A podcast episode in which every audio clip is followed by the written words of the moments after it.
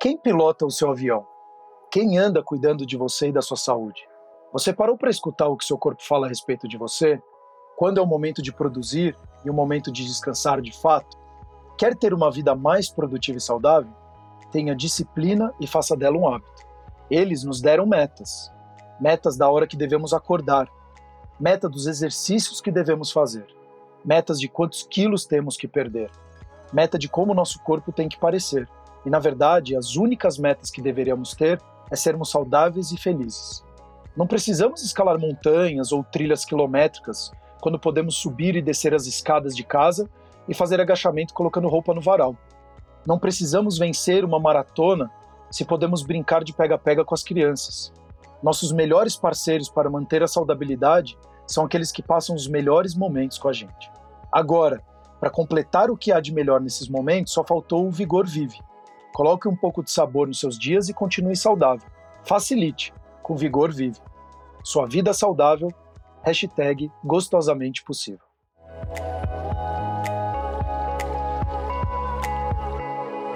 O Cor cuidando de você.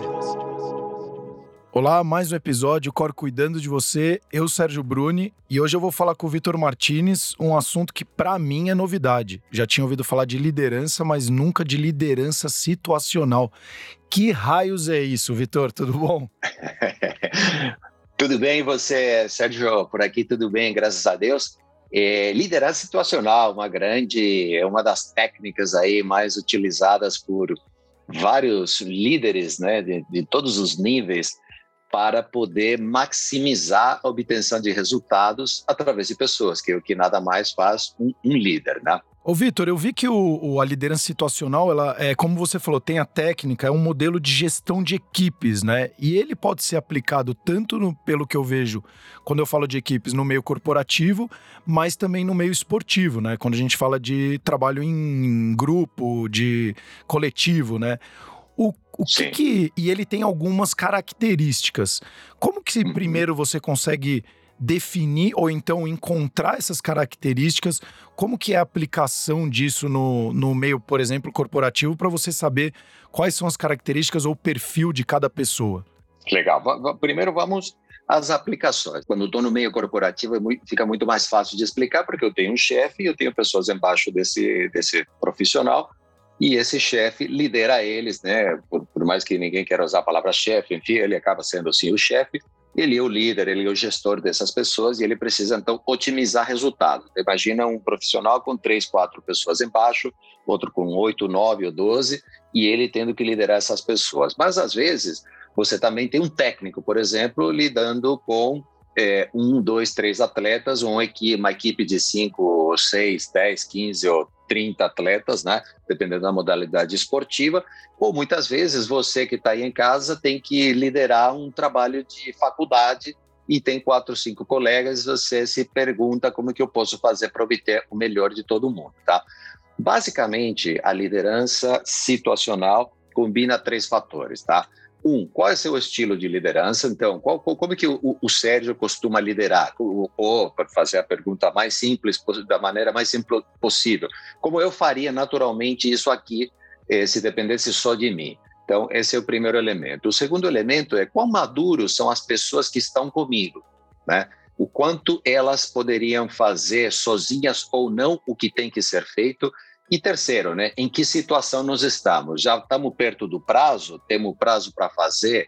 Temos muitos recursos? Temos poucos recursos? Temos muito recurso, mas pouco prazo? Tá, entendeu? Então, por isso, né, esse negócio de situacional. É importante aqui é, é, é, também esclarecer que, às vezes, né, as pessoas migram de um status para outro ao longo do tempo. Vou explicar como funciona isso daqui.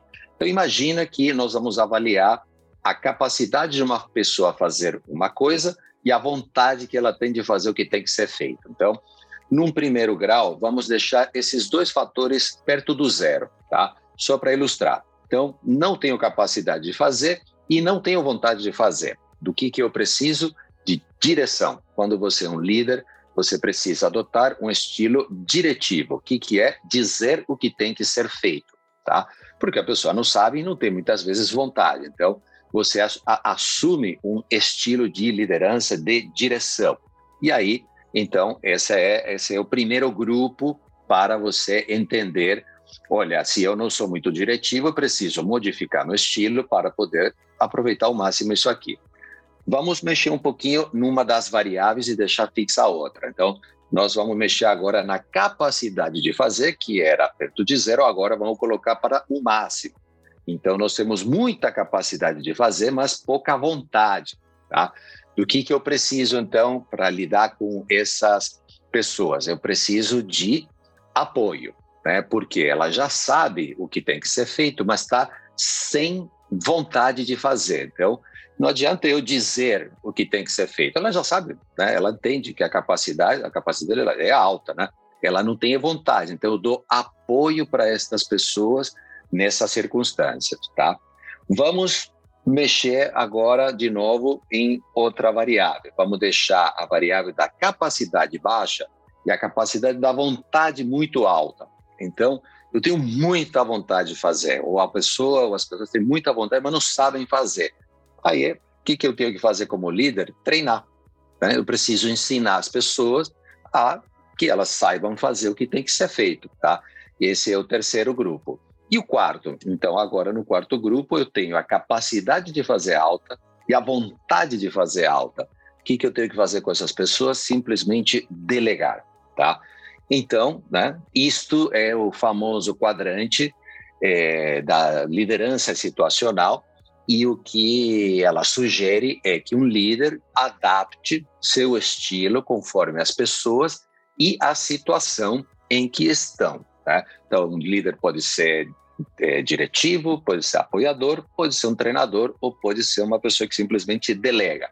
Deixa fazer, troca ideia, você toca por um lado, toca pelo outro, confia em você, vai sair, se não sair, é por alguma boa razão.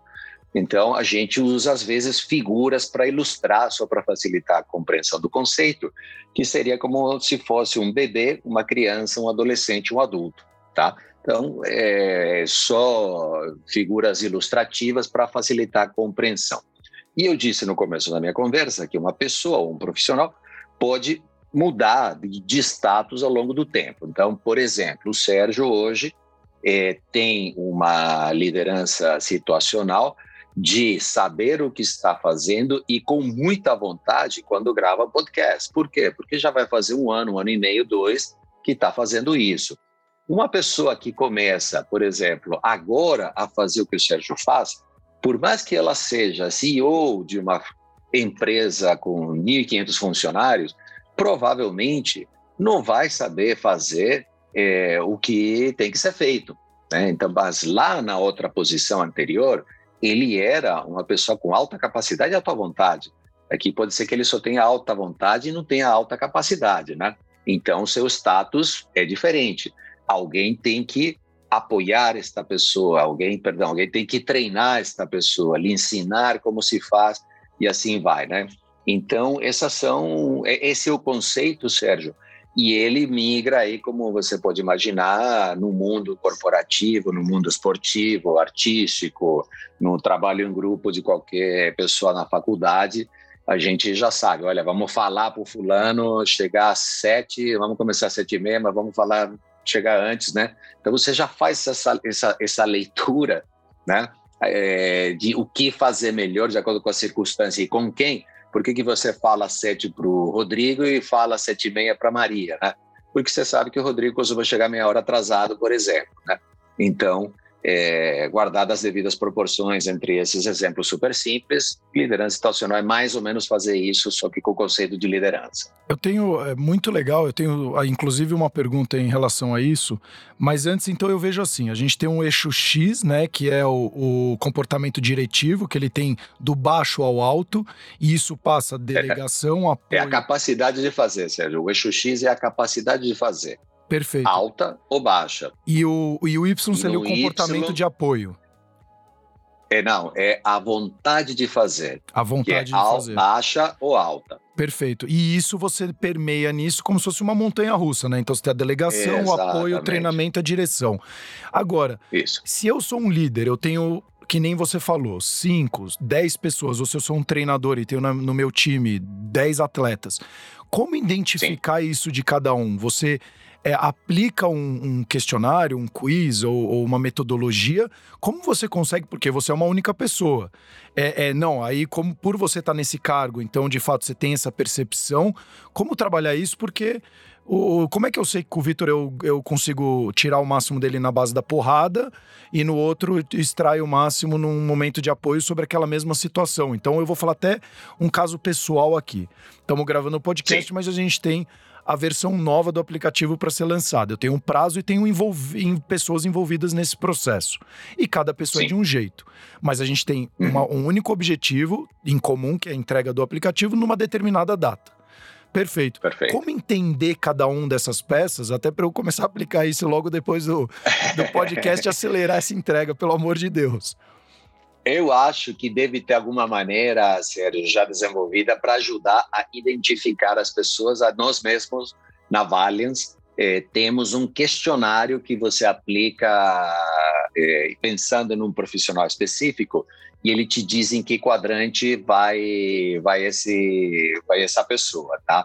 Mas a observação também é muito válida, né? A observação também é muito válida. Por exemplo, é, você que conhece essas pessoas, é, é, a observação parte do pressuposto que você tem um convívio o suficiente para fazer uma observação válida, tá? Você conhece uma pessoa há dois meses, está trabalhando com ela, é muito pouco para você entender qual é o mecanismo dela. Mas um ano, seis meses, oito meses trabalhando juntos já é um tempo razoável. Dois, três anos, então, nem se fala. Você, através da sua observação, vai perceber qual é, você só tem que pensar binariamente. Então você vai pegar uma dessas pessoas do teu das pessoas envolvidas, eu quero que você já faça mentalmente, quem estiver ouvindo também pode fazer, escolha uma pessoa do teu time e eu te pergunto, essa pessoa que você escolheu, sabe ou não sabe fazer o que tem que ser feito? Só isso. Se você dizer, não, não sabe, tem problemas de conhecimento, né? por quê? Porque é recém-formado, que culpa ele tem? Deixa o cara em paz, pô. Agora, não, ele já, talvez eu não tocou a pessoa certa, então não importa. A pergunta a ser feita é: sabe ou não sabe fazer? Tá? A segunda pergunta, tem em mente essa pessoa. Ela quer ou não quer fazer? Pronto, você já acabou de fazer, né? Já acabou de plotar, é, encontrar uma coordenada x e y, vai cair num desses quadrantes e a partir desse quadrante você já sabe como obter o máximo dela. Ou você tem que dirigir, dizer o que é para fazer, ou você tem que apoiar, treinar, ou simplesmente delega. É. E aí já vou dizer o que todo mundo provavelmente quer. Eu só quero gente para delegar. Impossível, não existe, né? Porque ou se existe é um Barça, né? É um Real Madrid, é um Juventus da vida e custa muito caro, né? Nem toda equipe é, funciona dessa, dessa maneira ou nessa dinâmica. É, então é muito legal você trazer isso, porque olhando aqui eu fiquei mentalizando e obrigado, porque me trouxe uma, uma certa reflexão. Nesse caso, como você falou, se a pessoa tem capacidade e ela tá meio que sem vontade, nesse momento é, eu, eu entraria muito mais no, na questão de apoio, né? Ou, ou se a pessoa. Sim, é, correto. E se a pessoa não tem a capacidade, mas tem muita vontade, eu entro com treinamento, porque ela tá com vontade, ela só não tem o conhecimento. Eu vou ir direto e treino ela. E, agora, uh, como uh, entender? E aí, aí, logicamente, a gente também tá num mundo uh, das maravilhas, né? Onde você pergunta, a pessoa responde e tem toda essa abertura. Indo para o mundo real, onde você tem é, é, resultados a serem analisados o tempo inteiro e o próprio profissional sabe isso. Você consegue identificar, porque ele pode falar para você. E aí é como você. É, ah, eu tô super afim de fazer isso. E aí é como você falou, de repente aplica esse determinado questionário, porque o próprio questionário vai definir em qual quadrante ele tá, né? Porque eu posso chegar e falar, não, Vitor, eu quero muito e eu sei fazer isso. Aí você perde um mês, dois meses e vai chegando próximo do prazo, eu não vou conseguir nem entregar. Só, te, só tem um detalhe, preciso te interromper. Por favor. É, você não pergunta para ninguém. É ah. a tua percepção e o questionário preenchido por você, observando a outra pessoa. Ah, não é o questionário preenchido pela pessoa. Não é interativo. Ah. Zero interação. Perfeito. Perfeito. Então, muito é mais. Zero um... interação. Então, para quem está nos escutando e é gestor, e você que é aluno e está como líder, de repente, do seu TCC, de um trabalho para entregar para, para na escola ou na faculdade, Olha o quão importante é isso que o Vitor falou, é a sua percepção. Então, se torne uma pessoa uhum. muito mais observadora, não precisa Exato. ter a para entender como cada um está se portando e aí você vai saber de fato como é, intera é como abordar essa pessoa, em qual quadrante ela está e o que precisa ser feito, né? Correto, é isso mesmo, Sérgio. Então, ele não é um exercício interativo. Eu não pergunto para a pessoa se ela tem vontade. Eu, através da minha observação, respondo por ela se ela tem ou não tem vontade. E eu, através da minha interação, respondo por ela o quanto ela tem ou não tem é, capacidade de fazer o seu o, o, que tem que ser feito.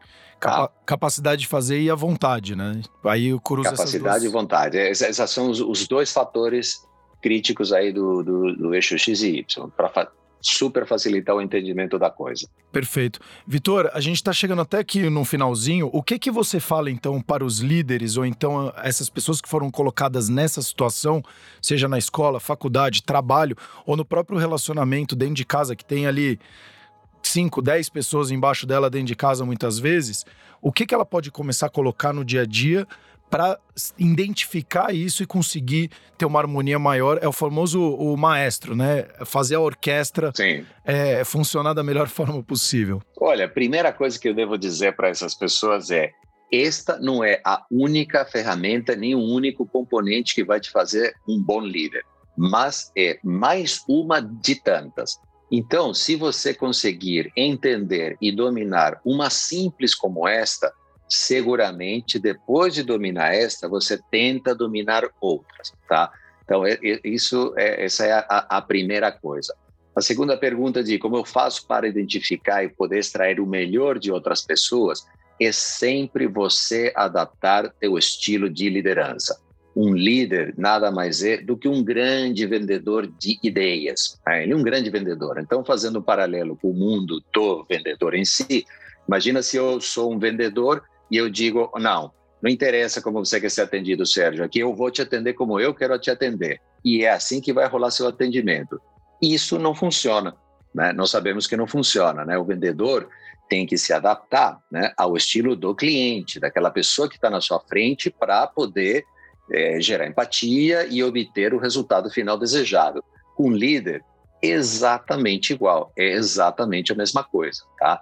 Então, não espere que seu líder, vocês vão ter que me engolir do Zagallo lá, uns anos atrás. Não, não rola. Ele é extremamente consciente de que o estilo a ser adotado, a ser modificado é o do líder, para que assim então possa se obter o máximo das pessoas com quem eu estou lidando. Então, o trabalho de até para para finalizar aqui, então o trabalho tanto de empatia quanto o, o rapport, ele é muito importante, né? Porque você entende como que está se comportando a outra a outro lado para você se adequar da melhor forma possível e conseguir ter uma penetração maior e até um poder de convencimento, já que eu sou um criador de ideias, né? Sim, agora é, eu já vi gente, Sérgio, que domina conceitos como os que você falou, empatia e rapport, mas que se você não tem a vontade de estar disposto a mudar, você não abre teu radar para esse tipo de coisas, entendeu? Eu posso, por exemplo, dizer simplesmente, não me interessa como você está, como você não está, eu vou ser como eu sou, né? Ou dizer, poxa, deixa ver como é que o Sérgio está, deixa entender o que, que ele está sentindo, como ele quer fazer, como ele está se comunicando comigo, para aí então aplicar essas outras técnicas. Mas o que antecede a tudo isso é a minha vontade de me adaptar a você. Então, antes de rapor, antes de empatia, é vontade de adaptar o meu estilo para o da outra pessoa. Que legal, Vitor. É, eu queria agradecer novamente, muito obrigado. E, e, até você trouxe aqui uma, uma grande reflexãozinha minha, que é, eu sempre digo que o, analfabeto do século XXI não é o que não sabe ler e escrever. Mas hoje a gente tem tanta informação que é o que não estar aberto a aprender reaprender e desaprender. Então, o mundo está em constante mudança, você que está nos escutando está em constante mudança, porque afinal a gente tem uma questão fisiológica aqui que está em constante mudança. Então, esteja aberto sim a mudar a conseguir entender, enxergar as coisas de outras formas, porque muitas vezes tem o nosso conceito, tem o nosso todo o nosso uh, contexto que influencia na nossa visão e opinião, e talvez outras pessoas trazendo outras visões e opiniões vai ter um resultado muito mais interessante. Afinal, mais cabeças pensam melhor do que uma, normalmente. Então, baixe o nosso aplicativo, nos siga nas redes sociais, siga o Vitor nas redes sociais dele também na Valiance, tem a Pix, um sistema também dele que ele utiliza para gestão. É, ele faz um trabalho muito forte com RH no meio corporativo, muito interessante. E nos siga na nossa plataforma, nas principais plataformas de podcast, porque quanto mais pessoas escutarem os nossos episódios, mais gente a gente vai poder atingir e, consequentemente, ajudar. Até os próximos episódios, o Cor cuidando de você.